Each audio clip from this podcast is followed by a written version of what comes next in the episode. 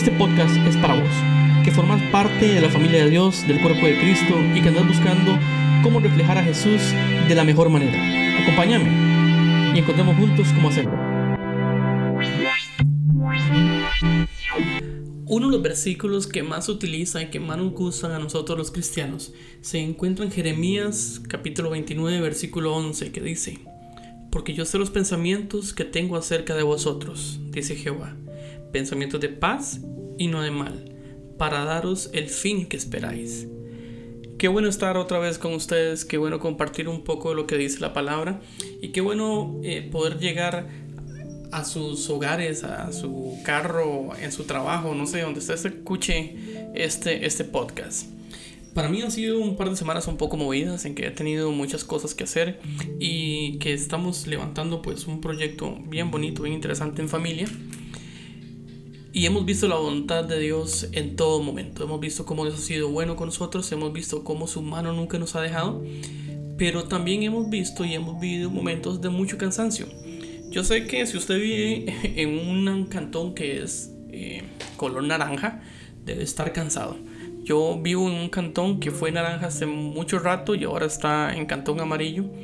Y pudimos tener un poco más de libertad que realmente la, necesitaba. Me costaba mucho. Yo en podcast anterior, si no me equivoco, les comenté que tenía mucho rato de no ver a mis papás.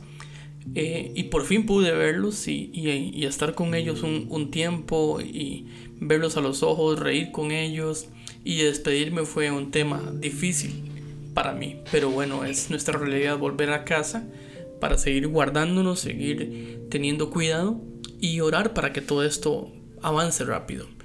Como decía, perdón, en el libro de Jeremías encontramos en el versículo 29 un versículo que los cristianos amamos, porque es lindo que Dios le diga a uno que tiene pensamiento de bienestar. Es hermoso que, que Dios nos diga que tiene pensamientos de paz y no de mal, y que nos va a dar un final que nosotros no esperábamos en base a esos pensamientos. Y se ha dicho mucho de este versículo, pero hoy yo quiero ir al inicio del capítulo 29. Porque el capítulo 29 no es solamente el versículo 11. El capítulo 29 se ubica en un momento en que Jerusalén, o Israel más bien, fue atacada por Babilonia. Y dice en el versículo 1, voy a leer para ustedes. Estas son las palabras de la carta que el profeta Jeremías envió de Jerusalén a los ancianos que habían quedado, de los que fueron transportados y a los sacerdotes y profetas y a todo el pueblo que Nabucodonosor llevó cautivo de Jerusalén a Babilonia. Nótese cómo comienza el capítulo 29. No es una fiesta, no hay holgorio, no hay sobreabundancia, no, estamos hablando de gente que fue tomada por otro país y fue llevada cautiva a este país enemigo. Imagínese el corazón de esa gente. Imagínese la angustia de esas familias. Dice el versículo 2, después que salió el rey de Jeconías, la reina, los del palacio, los príncipes de Judá y de Jerusalén, los artífices y los ingenieros de Jerusalén, por mano de Elasa, hijo de Safán, y de Gemarías, hijo de Gilcías, a quienes envió Sedequía, rey de Judá, a Babilonia, a Nabucodonosor, rey de Babilonia. Decía, Así ha dicho Jehová de los ejércitos, Dios de Israel, a todos los de la cautividad que hice transportar de Jerusalén a Babilonia. Recuerda este detalle, estamos hablando de un pueblo que fue cautivo que está cautivo. Estamos hablando de un pueblo que no es libre, no por un tema de, pandemia o por un tema de salud, sino por un tema de esclavitud de un país a otro. Estamos hablando que esta gente que fue tomada cautiva probablemente vio morir algunos de sus amigos e incluso algunos de sus familiares a mano de la gente de Babilonia. Pero Jehová les dice, versículo 4, así ha dicho Jehová de los ejércitos, Dios de Israel, a todos los de la cautividad que hice transportar de Jerusalén a Babilonia. Versículo 5. Edificad casas y habitadlas, y plantad huertos y comed del fruto de ellos. Casaos y engendrad hijos e hijas. Dad mujeres a vuestros hijos y dad maridos a vuestras hijas, para que tengan hijos e hijas y multiplicaos ahí. Y no os disminuyáis. Versículo 7. Y procurad la paz de la ciudad a la cual os hice transportar, y rogad por ella a Jehová, porque en su paz tendréis vosotros paz. Imagínese. Nosotros estamos orando y, y, yo creo que todos oramos en esta dirección de Señor, ya que acabe esto, líbranos de esto, que termine esta pandemia. Seguramente el pueblo de Jerusalén estaba en lo mismo. Y ellos trataban de orar o oraban al Señor pidiéndole que la cautividad terminara. Y en eso más bien Dios les dice, no, no, no chicos, van a estar allá. Ya que van a estar ahí, construyan casas, habítenlas, hagan huertos y coman del fruto de ellos.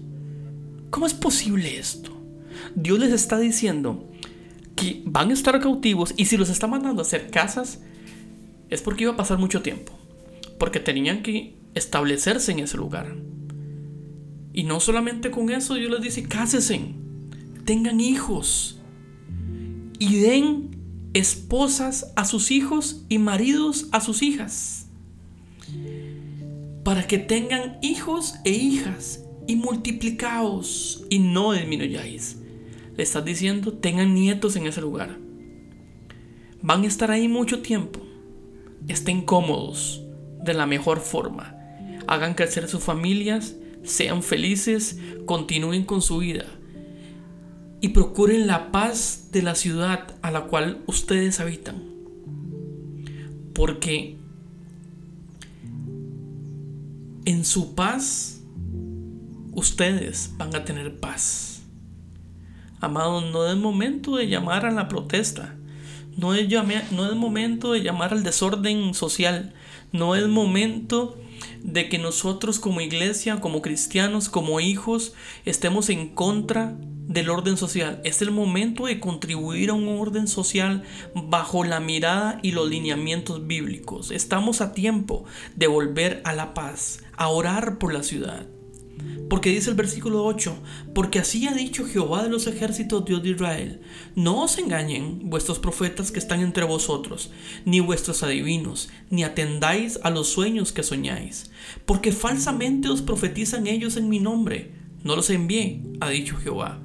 Porque así ha dicho Jehová, cuando en Babilonia se cumplan los setenta años, yo os visitaré y despertaré sobre vosotros mi buena palabra para haceros volver a este lugar. Y el versículo 11.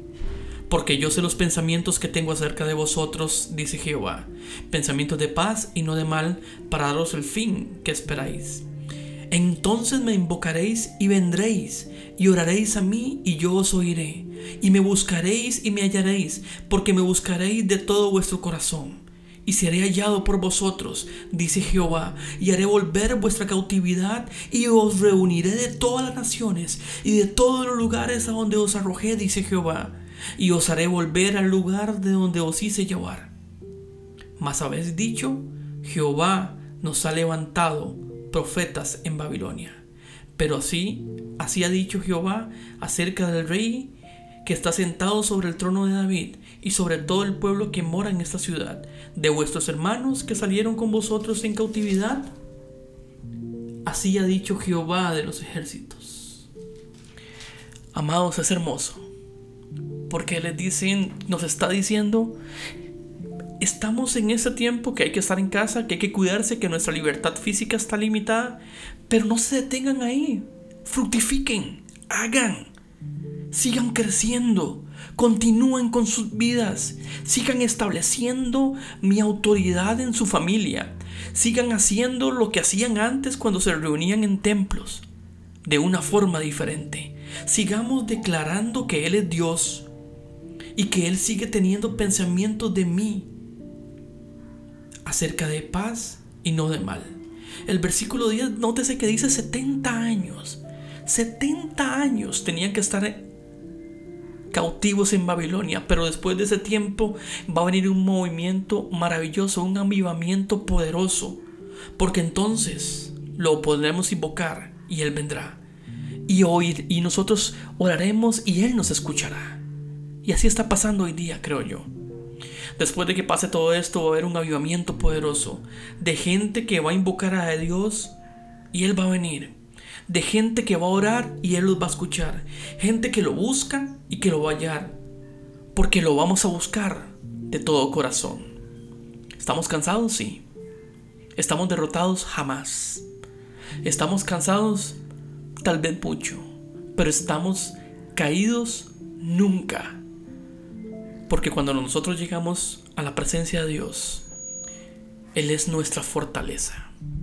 Él sigue siendo mi pronto auxilio. Y yo me aferro al versículo 14. Y seré hallado por vosotros, dice Jehová. Y haré volver vuestra cautividad. Y os reuniré de todas las naciones y de todos los lugares donde los arrojé, dice Jehová. Y os haré volver al lugar de donde los hice llevar. Porque en un momento, amados amigos, que nos vamos a volver a ver, que nos vamos a reunir. Y en ese momento va a ser la gloria del Señor sobre nosotros. Yo sé y anhelo profundamente, anhelo profundamente y creo profundamente que eso es parte de un avivamiento yo creo profundamente que habemos muchos y hay muchos que están siendo cambiados espiritualmente y eso es parte de un avivamiento que de una u otra forma vamos a salir de este lugar como salió esta generación de Babilonia en victoria. Vamos a salir, vamos a salir de este tiempo de pandemia siendo mejores, mejores hijos, mejores esposos, mejores ciudadanos y sobre todo mejores cristianos.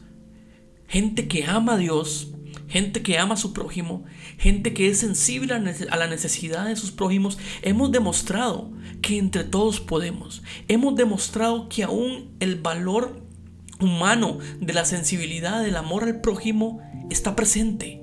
Porque hemos dado un montón, hemos sido parte de un montón de colectas, hemos movido cielo y tierra para llevar comida a la gente necesitada, hemos dado de nuestro bolsillo para gente que necesita, cuando en un momento probablemente en, en otro momento lo hubiésemos pensado.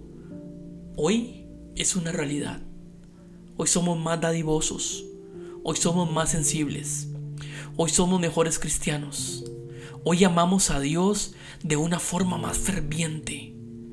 Porque hemos entendido que aunque estemos en cautividad, aunque estemos guardados, los planes de Dios para nuestra vida siguen siendo buenos siguen siendo de paz y siguen siendo planes que no son de mal, para el que de esta forma podamos obtener un fin que ni nosotros pensábamos que íbamos a tener. Yo no sé cómo ha pasado usted estos 15 días. Si ha estado cansado, no ha sido el único. Si, hasta, si ha sentido derrotado, no ha sido el único. Si ha sentido que está loco por estar encerrado en su casa, hay un montón de gente que está en la misma situación. Pero para eso, yo le voy a pedir lo siguiente. Cuando usted sienta que ya no puede más, cuando se sienta atrapado, cuando sienta que está amarrado, cuando sienta que todo el mundo se le viene encima, cuando crea que hay problema tras problema, tras problema, tras problema, tras problema, yo le tengo una noticia.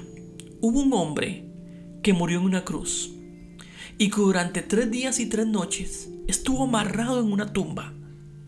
Pero al tercer día, él se sacó todo lo que lo amarraba, se levantó entre los muertos y hoy está sentado en el cielo. Es mi Señor Jesucristo. Él ya vivió lo que se está viviendo. Él lo conoce. Él lo entiende sobre todo. Y por más, Él tiene la respuesta para eso.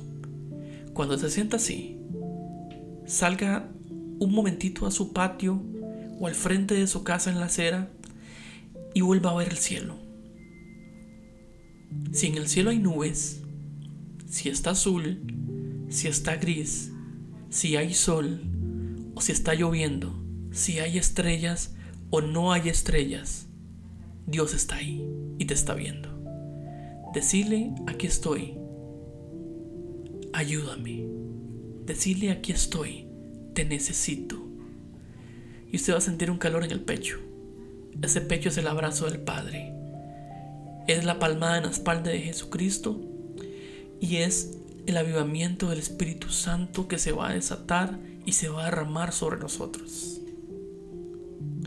Sigo orando por ustedes. Un abrazo. A los que conozco les amo. A los que no conozco, ojalá pudiera conocerles. Y sigo orando por tu vida. Que el Señor te bendiga. Que el Señor te guarde. Que el Señor siga haciendo resplandecer tu rostro y que puedas encontrar en Él tu paz. Nos vemos.